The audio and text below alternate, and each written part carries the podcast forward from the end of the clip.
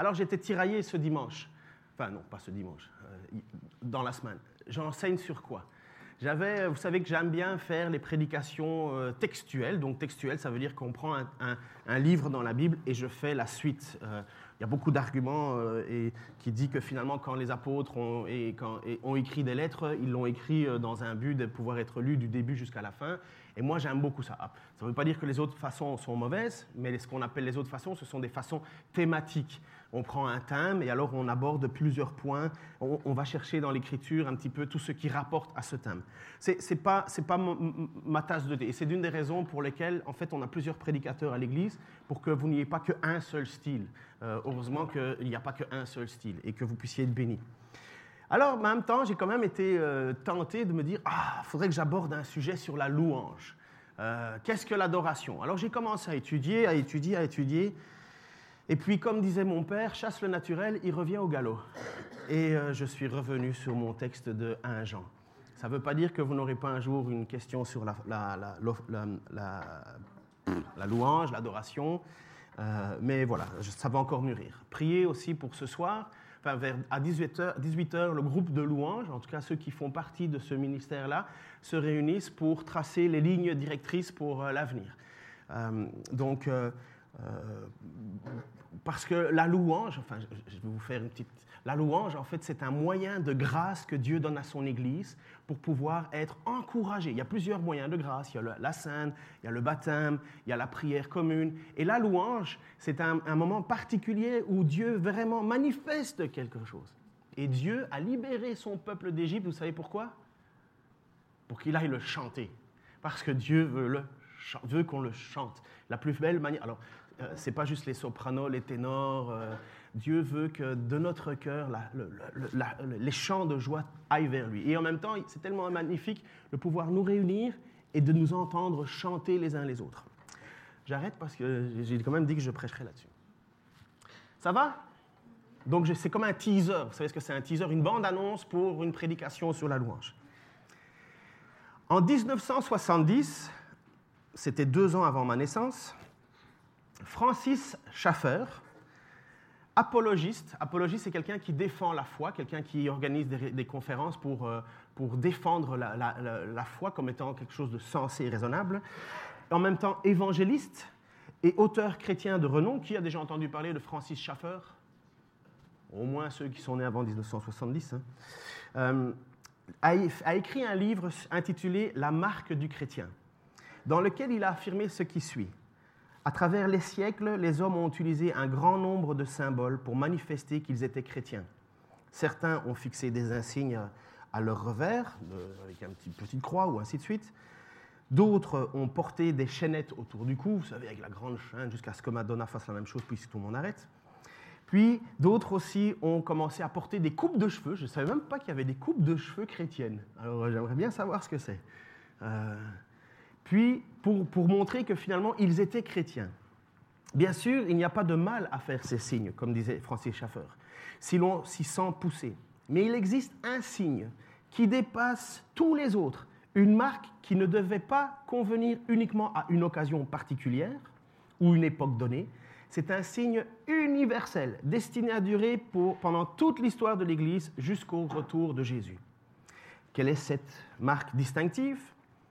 À la fin de son ministère, Jésus entrevoit sa mort à la croix, le tombeau ouvert et son ascension. Comme il sait déjà qu'il doit quitter ses disciples, il les prépare à ce qui va se passer. C'est alors qu'il leur précise ce que sera le signe distinctif des chrétiens. Vous me voyez venir, hein? Ouais. Mes petits-enfants, va leur dire Jésus en Jean 13, j'ai pas l'image. Mes petits-enfants, je suis pour peu de temps encore avec vous vous me chercherez, et comme j'ai dit aux Juifs, vous ne pouvez pas venir où je vais. Je vous le dis aussi maintenant, je vous donne un commandement nouveau. Aimez-vous les uns les autres, comme je vous ai aimé. Vous aussi, aimez-vous les uns les autres. À ceci, tous connaîtront que vous êtes mes disciples si vous avez de l'amour les uns pour les autres. Francis Schaffer termine en disant, c'est ce passage qui nous fait connaître la marque donnée par Jésus lui-même pour caractériser un chrétien. Marque valable non seulement pour une époque donnée ou pour un seul lieu, mais pour toujours et partout jusqu'à son retour. La marque du chrétien. Et voici le texte d'aujourd'hui dans 1 Jean. En effet, voici le message que vous avez entendu dès le commencement. Aimons-nous les uns les autres. Que personne suive donc l'exemple de Caïn qui appartient au diable et qui a égorgé son frère. Et pourquoi l'a-t-il égorgé? Parce que sa façon d'agir était mauvaise, alors que celle de son frère était juste. Mes frères, ne vous étonnez pas donc si, le monde a de la haine pour vous. Quant à nous, nous savons que nous sommes passés de la mort à la vie parce que nous aimons nos frères. Celui qui n'aime pas demeure dans la mort. Car si quelqu'un déteste son frère, c'est un meurtrier. Et vous savez qu'aucun meurtrier ne possède la vie éternelle. Voici comment nous savons ce que c'est que d'aimer. Jésus-Christ a donné sa vie pour nous. Nous devons nous aussi donner notre vie pour nos frères. Si un homme riche voit son frère dans le besoin et lui ferme son cœur, l'amour de Dieu ne peut être présent en lui. Mes enfants, que notre amour ne se limite pas à des discours et à des, belles, à des belles paroles, mais qu'il se traduise par des actes accomplis dans la vérité. C'est ainsi que nous saurons que nous appartenons à la vérité et nous rassurerons notre cœur devant Dieu. Si notre cœur ne nous condamne, euh, si notre, pardon, si notre cœur nous condamne d'une manière ou d'une autre, car Dieu est plus grand que notre cœur et il nous connaît tout. Mes chers amis, si notre cœur ne nous condamne pas, nous sommes pleins d'assurance devant Dieu. Il nous donne tout ce que nous lui demandons parce que nous obéissons à ses commandements et que nous faisons ce qui lui plaît. Or, que commande-t-il de placer notre confiance en son Fils Jésus-Christ et de nous aimer les uns les autres comme il nous a lui-même prescrit? Celui qui obéit à ses commandements demeure en Dieu et Dieu demeure en lui. Et à quoi reconnaissons-nous qu'il demeure en nous? À l'Esprit qu'il nous a donné.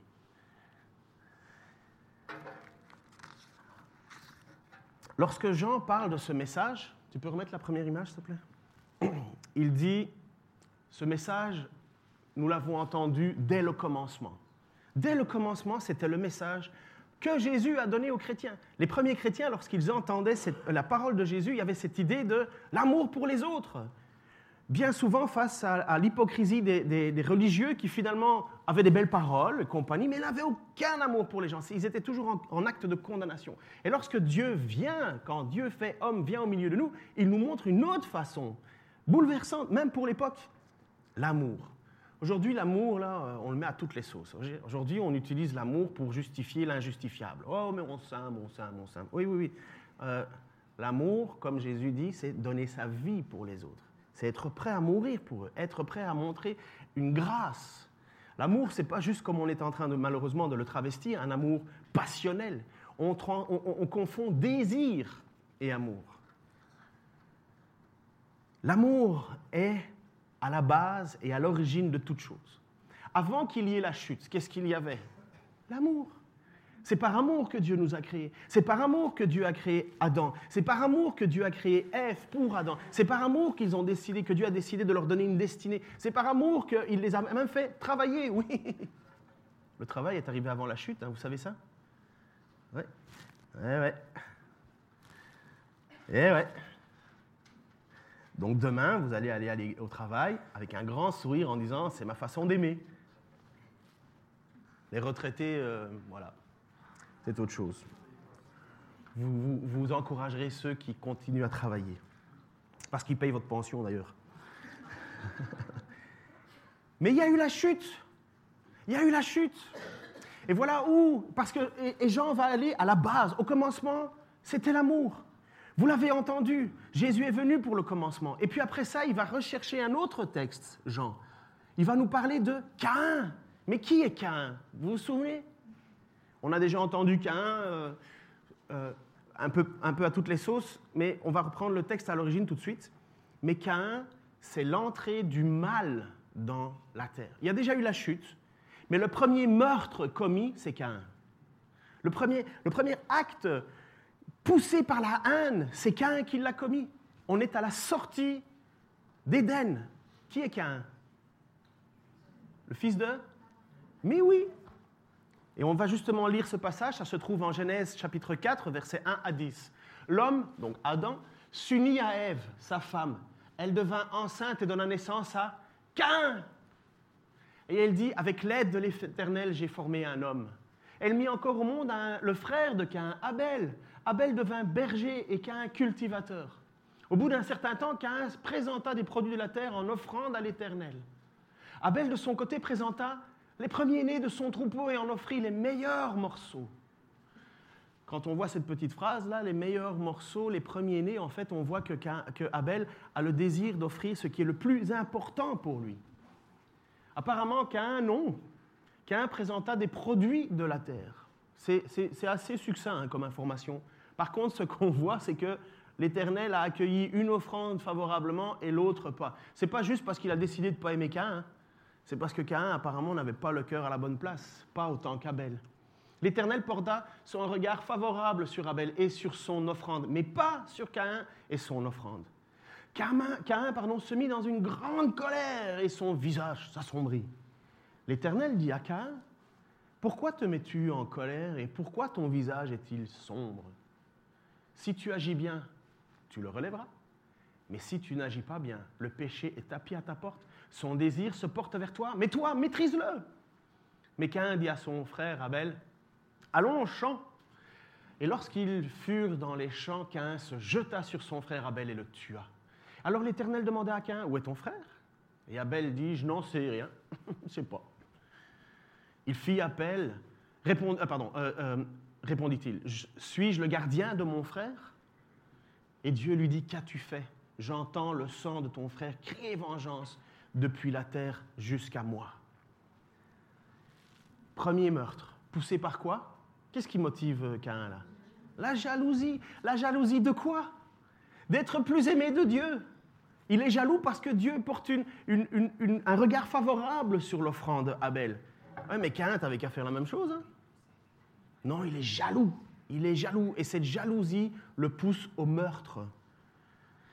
Quand Jean prend ce passage-là dans sa lettre, n'oubliez pas le contexte, comme je vous l'ai dit la semaine passée. Jean écrit à une église et là-dedans, il y a des vrais chrétiens et des chrétiens et des gens qui se croient chrétiens, mais ils ne le sont pas. Il y a ceux qui vivent dans la lumière, il y a ceux qui vivent dans les ténèbres, il y a ceux qui sont en vie, il y a ceux qui sont morts. Et pour aller rechercher l'origine de ces, de ces mauvaises pensées, de ce mauvais cœur, Jean va jusqu'à Cain. Le début, le début, parce qu'il est en train de dire aux chrétiens, nous chrétiens, qui avons reçu la vie en nous, nous devrions vivre comme au commencement avant la chute. C'est comme, c'est comme si c'était un retour aux sources, un retour à l'origine. Le mal n'existait pas. C'est pourquoi dans toute sa lettre, Jean ne fait qu'écrire en disant, mais il ne peut pas exister le mal au milieu de vous. Oui, vous pourrez pécher. Non, oui, ça arrivera que vous péchiez. Mais ça ne doit pas être la ligne. Et si nous péchons, nous avons un avocat auprès du Père. Mais si nous continuons de pécher constamment, comme s'il n'y avait pas eu de différence entre l'avant-rencontre Jésus et l'après. Il va dire, mais c'est que vous êtes encore dans les ténèbres. C'est tout.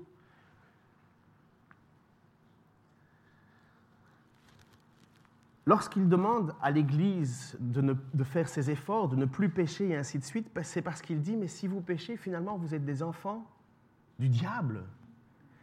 N'oubliez pas, la chute, elle est arrivée à quel moment? Avant le meurtre ou après le meurtre de Cain, euh, avant, avant. Et donc voilà ce que Jean veut clairement mettre dans l'esprit de ses auditeurs. Si vous êtes motivé et si vous avez Dieu en vous, la marque de son esprit, c'est l'amour qui devrait être la direction, non plus, non plus la colère, non plus la haine. Parce que si vous êtes encore motivé par cette colère et cette haine, c'est que finalement vous êtes encore des suiveurs de Caïn et finalement des suiveurs du diable. Finalement, votre père, c'est le diable. C'est dur hein, quand Jean, euh, euh, euh, Jean écrit cela. Mais n'oubliez pas, c'est exactement ce que Jésus a dit aux, pharisiens à l'époque. Il était devant eux et à un certain moment, Jésus leur parle en disant, mais... Euh, enfin, les, pharisiens posent la question à Jésus en disant, mais, de, qui ou de quelle autorité tu as? Euh, et, et, Jésus leur dit de Dieu. Nous avons, et alors les apôtres, les, Juifs disent, mais nous, nous avons comme père Moïse et, Abraham, et ainsi de suite. Et Jésus leur dit, mais non, vous n'avez absolument pas comme père Abraham, parce que si Abraham ou si Moïse m'avait rencontré, ils seraient dans la joie parce qu'ils ont parlé de moi. Mais vous avez comme père le diable. Hein? Euh, je pense que Jésus doit s'y connaître sur les motivations profondes et internes de quelqu'un. Et Jean, lorsqu'il regarde l'Église naissante, l'Église qui finalement euh, est au tout début pas très très organisée, euh, c'est des gens qui aiment le message, qui sont touchés par le message. Là-dedans, il y a des gens qui sont profondément reconnaissants à Dieu de les sauver de leurs propres fautes. Et il y en a d'autres qu'on appelait à l'époque les gnostiques et ainsi de suite, et les docètes, qui s'imaginent que c'est juste une espèce de philosophie. C'est juste une espèce de philosophie qui fait que je peux continuer à vivre comme je veux, du moment que je connais les bonnes paroles, euh, les, bonnes phrases. Vous savez, la majorité des, Si vous écoutez les témoignages, les témoignages d'enfants de chrétiens, souvent ils vont dire Ah, j'ai été à l'église pendant toute ma jeunesse, euh, j'ai toujours fait ce qu'on m'a demandé. Mais un jour, un jour, j'ai rencontré Dieu. Moi, je me souviens que. Il est là, mon notre ami Pierre. Ah, ben justement, Pierre est là. Désolé encore de te mettre en lumière, je sais que tu as mis discret. Mais il l'a dit dans son témoignage. Je venais, je venais, et puis il y a un moment, bam, j'ai rencontré Christ. Beaucoup de discussions que j'ai avec des, enfants, et ce n'est pas, pas, une obligation, hein, mais beaucoup de, discussions que j'ai avec des enfants qui ont toujours vécu dans les milieux chrétiens, c'est qu'ils disent la plupart du temps, je faisais ce qu'on me demandait et je savais bien répondre aux questions. J'avais la bonne réponse. Mais ça n'avait pas touché mon cœur. Et puis il y a eu cette rencontre avec Dieu. Et eh bien c'est un petit peu ça que Jean fait. Il était en train de dire, c'est pas parce que vous connaissez les bonnes réponses que vous êtes sauvés, c'est parce qu'il y a une, un véritable changement de cœur en vous. Et il va donner, on va voir tout de suite, c'est quoi ces marques? Mais la première marque, c'est l'amour. C'est l'amour. L'amour, c'est quelque chose qui semble complètement... Euh, enfin honnêtement, moi, avec mon caractère de rebelle, quand on me dit, oui, mais le plus important, c'est aimer, je me suis dit, mais c'est quoi ce truc? Aimer. Enfin, moi, j'avais l'impression de devoir... Euh, m'écorcher vivant pour commencer à aimer des gens que j'aimais pas. Puis euh, je me souviens, au tout début de ma conversion, j'avais entendu un prédicateur dire Oui, mais il faut aimer les gens même si euh, c'est difficile. Je dis Mais moi, j'aime seulement les gens que j'ai envie. Je ne vais pas faire semblant. Puis on mûrit, on se rend compte, on se dit Mais non, ce n'est pas une question de choisir qui je veux aimer. je dois aimer, c'est tout. Ce n'est pas une question qui le mérite. c'est une question que c'est mon identité. Est-ce que Dieu parfait venant sur terre avait une bonne raison de nous aimer? Oh, ils sont tout mignons quand ils dorment. non. Pour ceux qui sont parents, vous savez qu'un parent, un enfant, tout bébé, c'est génial. Jusqu'au moment où vous le frustrez. Jusqu'au moment où il ne veut pas dormir. Jusqu'au moment où ou ça. Alors c'est magnifique, c'est beau, mais en même temps. mais qu'est-ce qu'on a fait? C'est le fruit de l'amour quand même. Mais le véritable amour, ce n'est pas un amour qui, qui, est un amour mérité par quelqu'un. C'est un amour qui est l'identité même du chrétien. Une des raisons, le texte nous dit, une des raisons pour lesquelles nous pouvons vivre la persécution, c'est simplement parce que nous voulons vivre droitement devant Dieu. Ça vous est peut-être arrivé, vous êtes au travail ou bien vous êtes dans une situation avec des copains et compagnie, et les copains vous disent, ou les gars du travail disent, ouais, tiens, on va faire ça, on va faire ça, on va faire ça. Euh, et, vous vous dites non, non, non, non, je ne veux pas faire ça. Et vous leur expliquez parce que non, je, ne, veux pas vivre ces choses qui sont mauvaises, qui, ne sont pas droites. Et alors, hop, on commence à vous chambrer. Pour ceux qui ont connu Monique Marais, qui faisait partie de, cette église et qui est maintenant à la chance de chanter des louanges avec Dieu, elle disait qu'à un moment dans sa vie, elle était au PTT. Monique racontait pas mal d'histoires, vous le savez. Hein. Euh, Monique savait commencer des histoires, pas les arrêter. Et elle nous disait justement que quand elle, était au PTT, justement, euh, elle, partageait euh, les, vestiaires. Et dans les vestiaires, il y avait des gens qui mettaient des, enfin, des, femmes à poil, enfin, à poil, vous avez compris, ce n'est pas, des, des, pas des seins, des femmes toutes nues. Et elle, elle disait, non, je ne veux pas faire ça, je ne veux pas faire ça, je ne veux pas faire ça. Et eh bien, parce qu'elle avait décidé de tenir son bout en disant, moi, je ne veux pas ça, ben, elle était persécutée. On la prenait pour une, une rétrograde, et ainsi de suite, et ainsi de suite. Et c'est exactement ce que le texte nous dit. Si maintenant nous, nous sommes persécutés parce que nous voulons obéir à Dieu, ben, il faut le faire, et même dans l'Église. Même dans l'Église, des gens qui veulent obéir à Dieu, des gens qui veulent plaire à Dieu, ils sont persécutés. C'est exactement l'histoire de Abel et Cain. Cain a offert une offrande à Dieu. Abel a aussi offert une offrande à Dieu.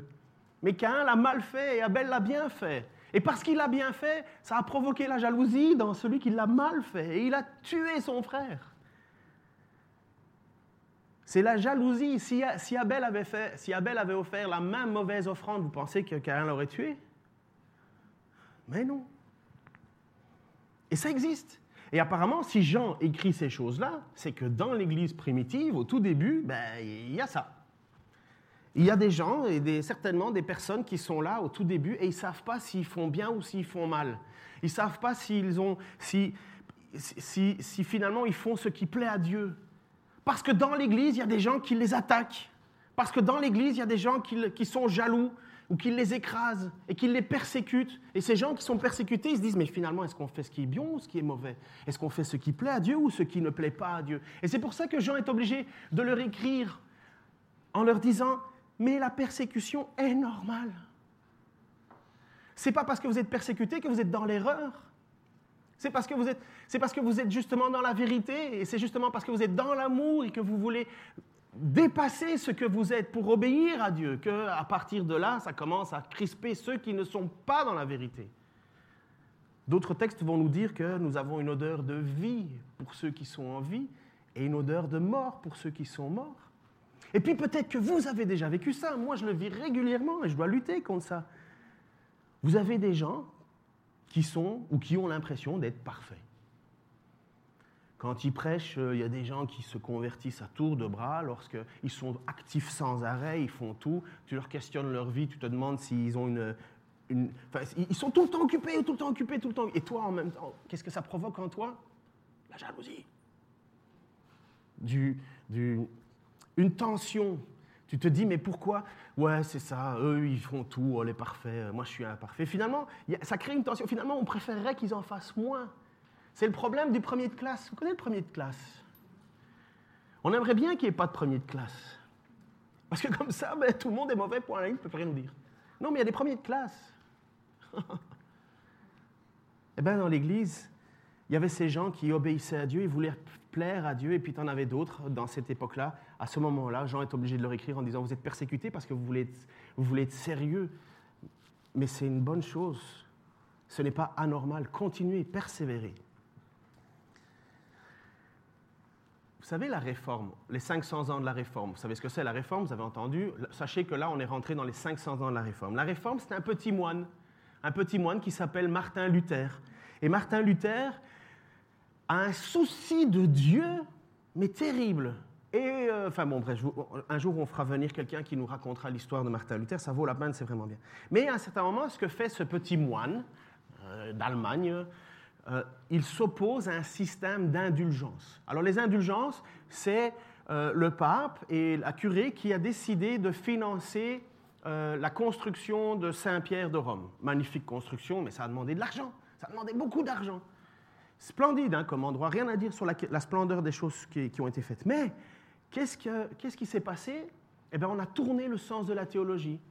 Et on a dit finalement, mais vous savez, si vous payez, eh bien, vous pouvez vous assurer votre salut. Plus que ça, si vous payez, vous pouvez faire sortir les gens du purgatoire, que vous ne trouverez jamais dans l'Écriture. Mais il y avait cette idée de purgatoire, et dit que finalement, si vous payez ici sur terre, pour vos enfants, pour vos parents, pour vos amis, eh bien, Dieu va accorder favorablement le son des pièces qui tomberont dans l'urne et il fera passer la personne du, purgatoire vers le paradis. Vous imaginez la culpabilité des gens? De savoir qu'avec leur argent, ils peuvent finalement avoir un impact dans la vie des autres et finalement les faire passer du... Alors évidemment, les caisses se remplissaient. Parce que les gens avaient bon cœur, ils avaient souci, on ne met pas la faute sur les gens. Mais là, Luther, il dit, mais bon sang, vous trouvez ça où dans l'Écriture? Et Luther, un tout petit moine, rien du tout, un bonhomme qui n'a aucune, aucune euh, prétention, il s'élève contre ça. Il dit, mais non, c'est pas la vérité ça. C'est pas la vérité. On n'est pas sauvé parce qu'on est riche, on est sauvé parce qu'on reconnaît notre péché, on reconnaît la grâce de Dieu. Et on est sauvé par la parole seule de Dieu, par la grâce seule, par la foi seule, par Jésus-Christ seul. Et toute la gloire et la grâce revient à Dieu seul. Ce sont ces fameux sola. Mais Luther a été persécuté. On l'a excommunié, on lui a dit rétracte-toi. Il a dit mais je dois faire un choix, je dois obéir ou au, responsable de, Rome ou bien est-ce que je dois obéir à l'Écriture? Ah, Il a dit je dois faire un choix. Mais il ne voulait pas quitter l'Église, il voulait que l'Église reforme, il voulait que l'Église revienne, se rende compte qu'il s'était égaré. Et lisez les thèses. Jamais vous l'entendrez accuser frontement le pape, jamais, jamais. Il dit juste on s'est trompé, il faut revenir, il faut revenir, il faut revenir. Après ça, ça a changé. Mais les 95 thèses qui ont été publiées, qui s'appelaient une protestarée et qui a donné le nom de protestant, c'était pour faire revenir l'Église à l'écriture. On revient à la base. Voilà un exemple de quelqu'un qui est persécuté pour la vérité. Et il y en a d'autres. Persécuté par l'Église elle-même, par des gens qui reconnaissent ou qui se pensent ou qui, qui disent nous sommes suiveurs de Christ.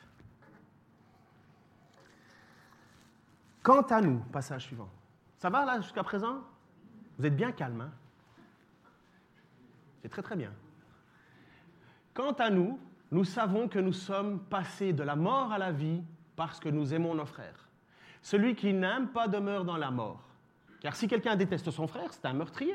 Et vous savez qu'aucun meurtrier ne possède en lui la vie éternelle.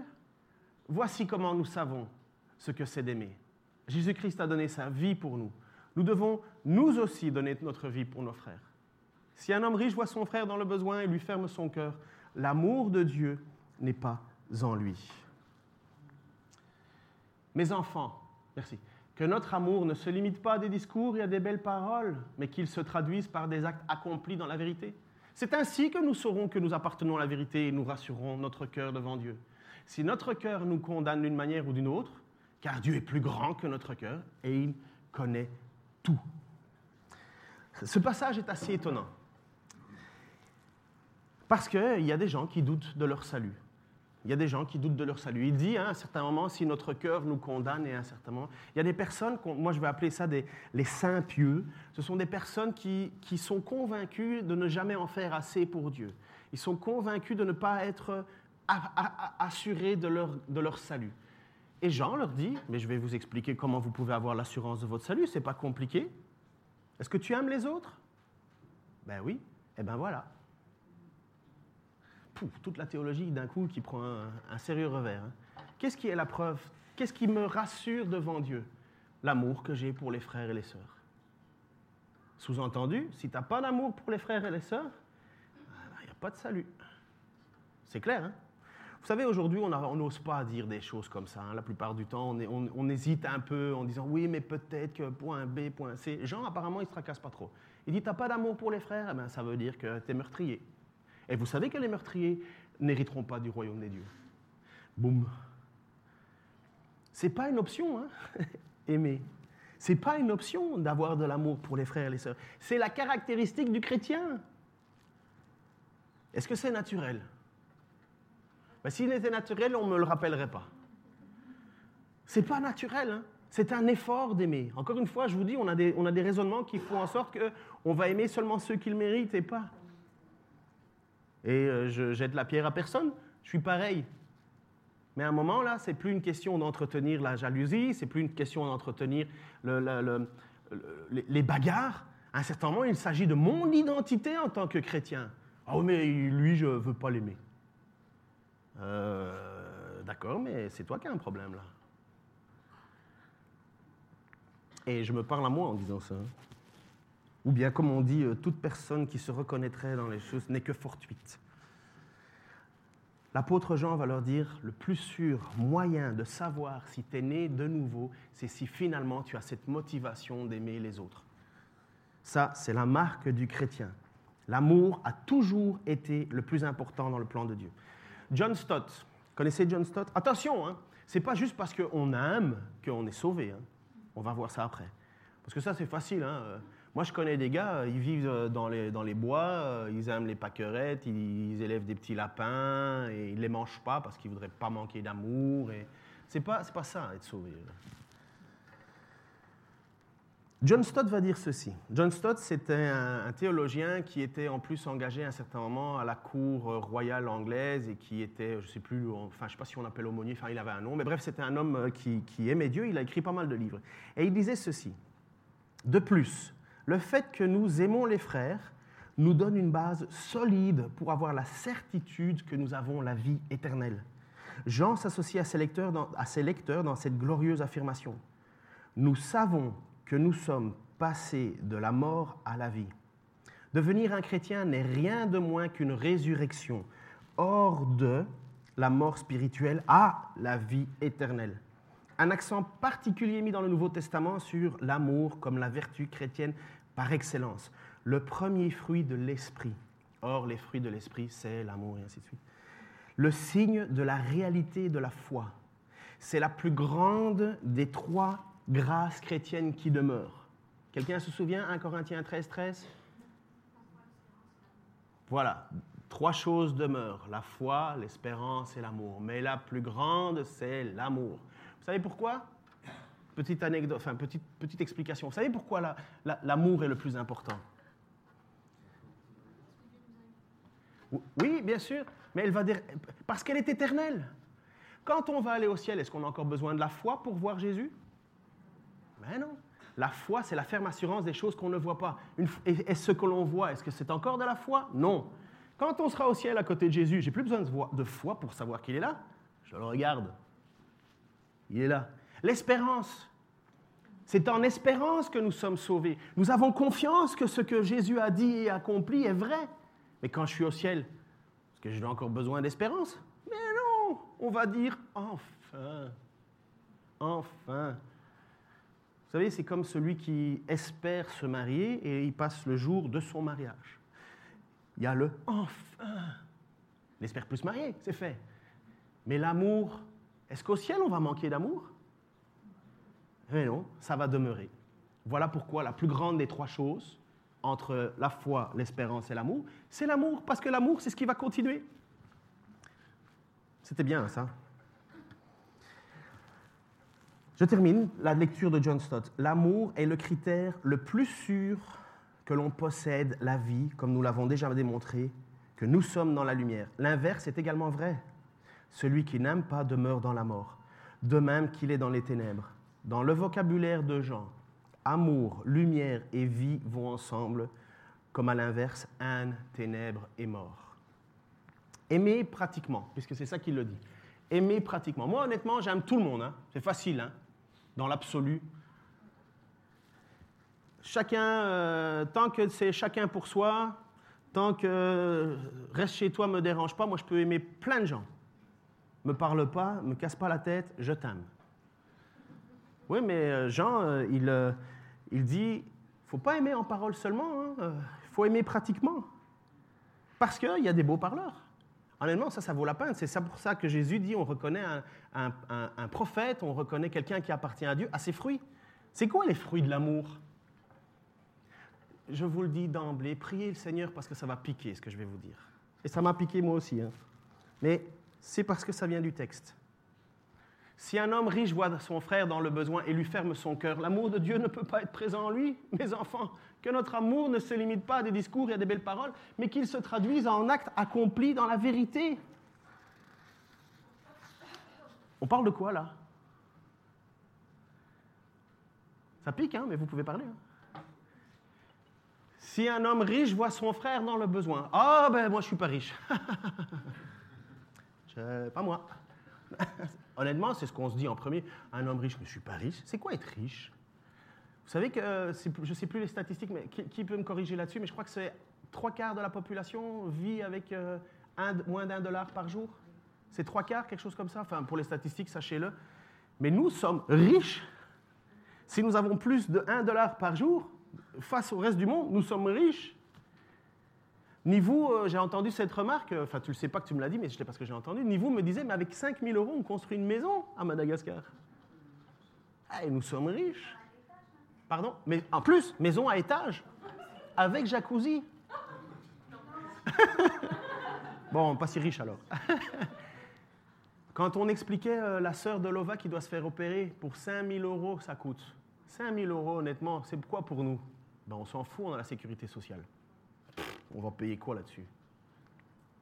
Mais on est riche, riche, riche. On n'est pas obligé de quêter pour survivre. On n'est pas obligé d'écrire des lettres, de chercher de l'amour quelque part. Non, on, va se débrouiller. Et quand on n'a pas, on peut faire un prêt. Il y a cet LM. Non, il dit, l'amour, ça se traduit par le don de soi. Alors je suis désolé, hein, j'ai dit que ça allait piquer, mais ça va piquer. Vous savez, ici, on a une œuvre sociale à l'Église. On a, on a, commencé une association culturelle, premièrement parce que c'est obligatoire par la loi, parce que si on fait des concerts, ceci, cela, on doit avoir une association culturelle. Parce que l'association culturelle, c'est juste le dimanche matin. Et des petites choses, mais... Donc, mais en même temps, l'association culturelle, c'est la manière de pouvoir aider les autres. Lorsqu'on fait euh, les activités, euh, justement, d'aller demander dans les magasins de l'aide et compagnie, on doit le faire sous le couvert de l'association culturelle. La culturelle ne peut pas faire ça. Donc ce n'est pas juste une question de c'est bien ou quoi que ce soit, c'est juste parce que d'abord on veut être sous la loi. Et encore, on a encore plein de choses à... Parce que les lois évoluent. Hein. Euh, la France, pour ça, elle, met des bâtons dans les roues et on va, mais on n'a pas le choix, il faut obéir. Mais nous, qu'est-ce qu'on fait dans notre petit milieu, dans notre petit chez nous On a mis une boîte en arrière. Et dans cette boîte, on récolte la nourriture. Et pour que les gens soient bien convaincus que cette boîte, elle est bien la volonté de Dieu, on a écrit Ésaïe, on a mis dessus le passage de Ésaïe 58. Voici le jeûne qui me fait plaisir. J'aurais pu mettre d'autres passages, mais cette boîte, malheureusement, elle est constamment vide. Si Jean était ici, il nous dirait c'est bien d'aimer en parole. Il faut que ça se traduise en acte. Cette nourriture qu'on en a, on la met ici pour le moment en arrière, et après ça, quand des gens viennent nous dire on a besoin, on a besoin, ben on leur donne. Je ne sais pas ce qui est fait individuellement. Et ça n'a pas besoin d'être claironné, mais la pratique, c'est nous, en tant que communauté, qu'est-ce qui, qu'est-ce qui manifeste notre amour? Non seulement on manifeste à l'intérieur, mais on manifeste aussi à l'extérieur, parce qu'on permet à des gens, et ça c'est le ministère que Patrice Petot a pris ici, des gens qui vont à l'extérieur et qui savent qu'il y a des gens qui ont faim et qui ont besoin de recevoir de l'amour. Et cet amour, c'est l'amour qui vient de où? Mais de Dieu. Et on veut montrer que Dieu les aime. Et on veut montrer qu'un chrétien, ça aime. Alors on les invite en disant, venez, viens, on va te donner de quoi euh, manger, de quoi gagner un jour de plus. Et ça, c'est une manifestation d'amour, mais quand la boîte est vide, c'est certainement parce que nos frigos à nous sont vides. Hein. Ben non. Non. Et je me parle à moi-même hein, encore. Mais quand on va faire nos courses, parce que l'amour chrétien, c'est pratique. Hein. quand tu vas au magasin, alors pour ceux qui veulent l'entendre dans toutes les langues, faire son épicerie, ça c'est au Québec. Aller faire ses courses, ça c'est en Belgique. Je ne sais pas comment on appelle euh, en France, on dit. Les courses aussi? Oui, parce que c'est vrai que c'est la course en plus aujourd'hui. Hein. Lorsqu'on va euh, faire son marché, ben c'est simple l'amour. Ça se traduit par prendre un pot en plus, prendre un pot en plus, prendre un truc en plus, prendre un truc en plus le mettre de côté pour quand on vient, on remplit cette boîte. C'est simple, hein? C'est simple. Ben non, apparemment non.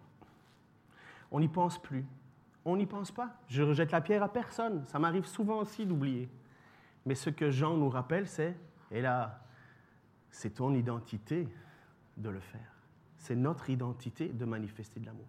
Et je sais que beaucoup parmi vous ont une générosité euh, discrète, font des choses discrètement. Soyez bénis. Vous ne pouvez pas vivre quelque chose de mieux, de plus réconfortant dans votre cœur de savoir que vous le faites. Parce que c'est exactement ce que Jean nous dit. Tu veux avoir ton cœur réconforté devant Dieu? Aime, aime pratiquement, aime vraiment. Vous n'êtes pas certain que ça se passe juste par des boîtes de conserve et des pots de pâtes? Eh bien, regardez ce que Jacques dit. Mes frères, à quoi servirait-il à un homme de dire qu'il a la foi? La foi, c'est ce qui nous sauve, hein vous vous souvenez? S'il ne le démontre pas par des actes, une telle foi peut-elle le sauver? Oh là là là, ça c'est où là? On parle de, on parle de, de, mon salut là. Supposez, donc imaginons qu'un frère ou une sœur manque de vêtements et n'ait pas tous les jours assez à manger. Tiens, c'est quand même bizarre, hein, il parle d'une boîte aussi, lui, apparemment. Et voilà que l'un de vous dit Au revoir, portez-vous bien, je vais prier pour toi pendant toute la semaine. Mais, vous voyez le côté spirituel, à quoi ça sert d'aimer en parole seulement? Mes amis, Portez-vous bien, restez au chaud, bon appétit. Sans leur donner de quoi pourvoir aux besoins de leur corps, à quoi cela sert-il? Il en est ainsi de la foi. Si elle reste seule, sans se traduire par des actes, elle est morte. Dire que tu aimes les gens, apparemment, ben oui, on peut tous le faire. Hein. C'est comme les gens qui disent Ah, moi j'aime les femmes, j'aime les femmes en général, j'aime les femmes. Puis tu regardes dans son histoire qu'il a déjà divorcé sept fois. Enfin bref, c'est un autre sujet. Mais quelqu'un dira l'un à la foi, l'autre à les actes, montre-moi ta foi sans les actes et je te montrerai ma foi par mes actes.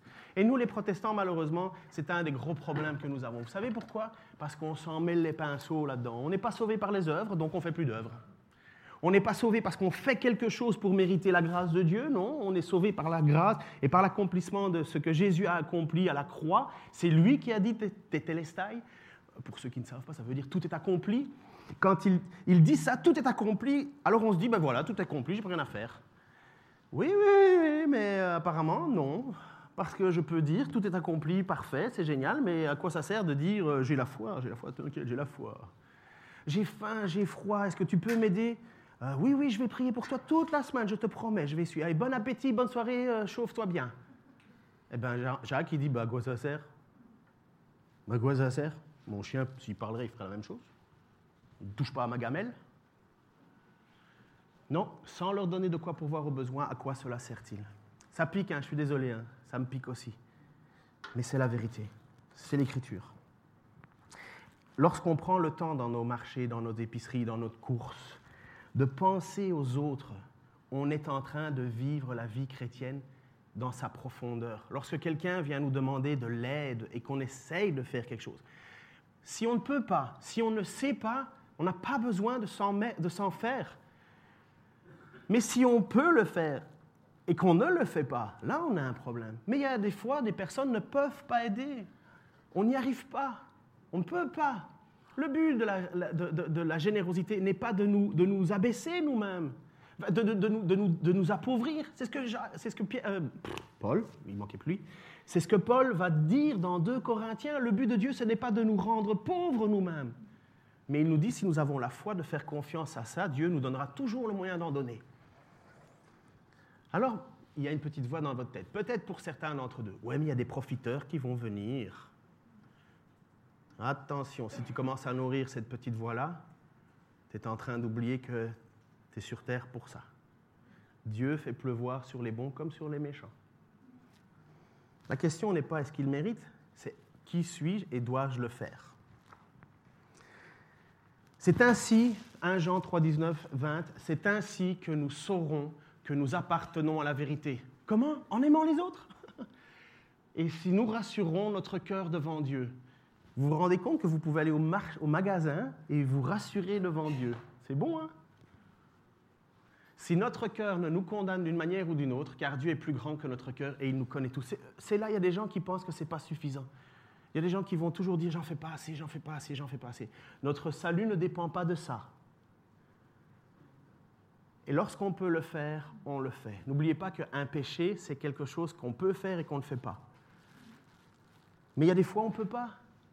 Quand toi-même, tu vois la ligne du rouge dans tes comptes en banque, là, il faut arrêter, il faut être sage, il faut stopper. Vous savez, je viens d'Amérique du Nord. Enfin, je, suis belge à la base, mais j'ai vécu en Amérique du Nord. Vous savez le nombre de gens qui sont généreux grâce à Mastercard? Ils font des dons et compagnie, mais c'est sur la carte de crédit. Finalement, c'est même pas leur argent, c'est l'argent de la banque. Ils sont endettés. Dieu ne veut pas que vous soyez endettés. Dieu déteste les dettes. N'oubliez pas qu'on est prisonnier de l'argent. On est prisonnier de la personne à qui on doit de l'argent. Non, il dit, lorsque vous pouvez le faire, faites-le. Si vous ne pouvez pas, ne te tracasse pas. Dieu t'aime quand même. Dieu ne te, va pas plus t'aimer parce que tu fais cela. Mais un chrétien, ça fait ça. Tu peux pas y arriver, c'est pas grave, Dieu t'aime quand même. Et là, c'est à chacun devant Dieu de dire qu'est-ce que je peux faire ou qu'est-ce que je ne peux pas faire. Parfois, il arrive, comme je dis, que nous doutions, mais Dieu nous dit ne doute pas. Mes chers amis, si nos cœurs ne nous condamnent pas, nous sommes pleins d'assurance devant Dieu. Si nous euh, il nous donne pardon tout ce que nous lui demandons parce que nous obéissons à ses commandements et nous faisons tout ce qui lui plaît. J'ai vraiment plus le temps de prêcher là-dessus. Mais comme vous êtes généreux, maintenant vous n'avez plus le choix, je vous prends trois minutes. Vous voyez ce passage-là? Il nous donne tout ce que nous lui demandons parce que nous obéissons à ses commandements et que nous faisons ce qui lui plaît. Or, que nous demande-t-il De placer notre confiance en son Fils Jésus-Christ et de nous aimer les uns les autres comme il nous a lui-même prescrit? Celui qui obéit à ses commandements demeure en Dieu et Dieu demeure en lui. Et à quoi nous reconnaissons qu'il demeure en nous? À l'esprit qu'il nous a donné. Ça, c'est pour la semaine, euh, la prochaine fois que je prêche. Euh, la question de l'esprit. Parce qu'après ça, il va dire Oh, oh regardez pas, croyez pas que l'esprit est partout là. Ça, c'est après. Mais ici, moi, j'adore ça. J'adore parce que, et en même temps, quand on prie, est-ce que ça vous arrive d'être de, cette personne qui dit Moi, je prie, mais j'ai l'impression que ça ne bouge pas? Et puis à côté de vous, vous avez des gens qui disent Oui, mais quand vous priez, vous avez tout. Oui, j'aimerais bien. je, voudrais bien avoir tout quand je prie. Alors il y a des personnes qui, disent finalement, oui, mais euh, c'est parce que tu pries pas comme il faut que tu n'as pas. C'est possible, puisque c'est exactement ce que Jean va nous dire. Puis il y a des gens qui pensent qu'on peut vivre une vie complètement... Euh, en Belgique, quand j'étais jeune, on disait à la one again. Ça veut dire fais comme tu veux, tu vis ta vie sans obéir, sans si, et puis tu as besoin un peu de quelque chose, tu vas te mettre à prier, Seigneur, Seigneur, Seigneur, et puis hop, tu, repars en disant voilà, j'ai demandé le secours de Dieu, mais tu as une vie complètement qui obéit pas à Dieu. Voilà ce que Jean dit. Il nous donne tout ce que nous lui demandons parce que, parce que nous obéissons. Moi, j'ai déjà entendu des histoires, mes amis, la personne, elle vient me voir pour commencer à prier avec moi en disant Ah, j'aimerais bien que Dieu me bénisse pour ceci, Dieu me bénisse pour là. Et moi, je suis complètement. Dans ma tête, c'est la révolution, l'explosion nucléaire. Je me dis Mais tu commencerais pas par mettre ta vie en ordre devant Dieu avant de demander quoi que ce soit?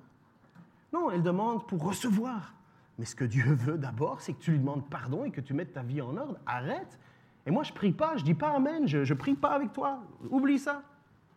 Ma seule prière, c'est que tu, changes ton cœur devant Dieu. Ma seule prière, c'est que tu, tu remettes ta vie en ordre. Pourquoi est-ce que Dieu t'écouterait? Tu n'obéis pas à ses commandements, tu places pas ta confiance en Jésus-Christ et tu n'aimes même pas les gens. Voilà ce que j'en dis. Nous, avons, nous pouvons demander à Dieu. Nous pouvons lui demander et il nous donne ce que nous demandons. Mais il faut savoir obéir à ses commandements il faut mettre notre foi en Jésus-Christ. Il faut nous aimer les uns les autres. Vous avez, c'est par exemple le genre de, situation, par exemple, quelqu'un qui prierait en disant Ah Seigneur, donne-moi une maison avec une belle clôture pour qu'on ne rentre pas chez moi. Non, comme il nous a lui-même prescrit. Celui qui obéit à ses commandements demeure en Dieu et Dieu demeure en lui. Bon, j'arrête. Oh, vous me faites plaisir. Il n'y a personne qui fait Ah. Merci. Merci. Tu peux mettre l'image suivante? Moi aussi, et vous aussi, on a plein de sujets à présenter devant Dieu. C'est bien pour ça qu'il nous a appelés. C'est bien parce que nous reconnaissons notre limitation. Premièrement, limitation de nous sauver devant lui. Il a donné Jésus-Christ mort à la croix il faut que je place ma confiance là-dedans. Après ça, ben, ce qu'il a dit, il faut que je lui obéisse. Ce n'est pas juste des bonnes paroles en l'air, c'est parce que je dois y obéir. Eh bien, je veux lui obéir. Et après ça, ben, nous devons nous aimer les uns les autres, parce que c'est la marque du chrétien. Eh bien, Seigneur, tu vois ça, ces trois choses que tu as dites, moi je te demande que tu m'aides à les vivre vraiment. Seigneur, bien souvent je doute. Bien souvent je suis écrasé par le poids de mes propres fautes, Seigneur. Par mes manquements, Seigneur, aide-moi, aide-moi à continuer à travailler dans ma vie, Seigneur, pour que je fasse cela. J'ai foi en ce que tu as accompli sur la croix. Je le sais que c'est vrai. Je le sais qu'il n'y avait pas d'autre moyen, Seigneur. C'est toi-même qui es venu vers nous. Seigneur, aide-moi de mon côté à obéir à tes commandements, obéir à ce que tu as dit. Ne pas l'écouter pour l'oublier et aide-moi à aimer, à aimer, à aimer. Je te prie pour cette Église, Seigneur. Nous sommes un petit nombre et nous ne voulons pas aimer en parole seulement, mais en, vérité. Je te prie que pendant toute la semaine, ces choses nous travaillent. Que pendant toute la semaine, ces choses nous, nous reviennent à nous. Et que tu nous aides, Seigneur, à affermir nos cœurs devant toi par l'amour que nous avons les uns pour les autres. Merci dans l'Église pour tout ce qui se fait, Seigneur, dans le secret. Merci pour tous ces gens qui mettent ça en pratique, le vivent et qui sont bénis dans leurs relations. Aide-nous, Seigneur, à tous les autres qui, allons un peu en vivotant avons perdu notre joie, perdu cette, cette vie de communion, Seigneur, dans l'amour. Aide-nous. Seigneur, nous savons que si nous te demandons quelque chose qui est conforme à ta volonté, tu nous le donnes. Mais je te prie, Seigneur, que tu nous réveilles, que tu passes à travers nous par ton esprit et que tu fasses en nous de cette Église une Église qui obéit à commandement, qui a foi en toi et qui s'aime. Seigneur, aide-nous, nous t'en supplions dans le nom de Jésus-Christ. Amen.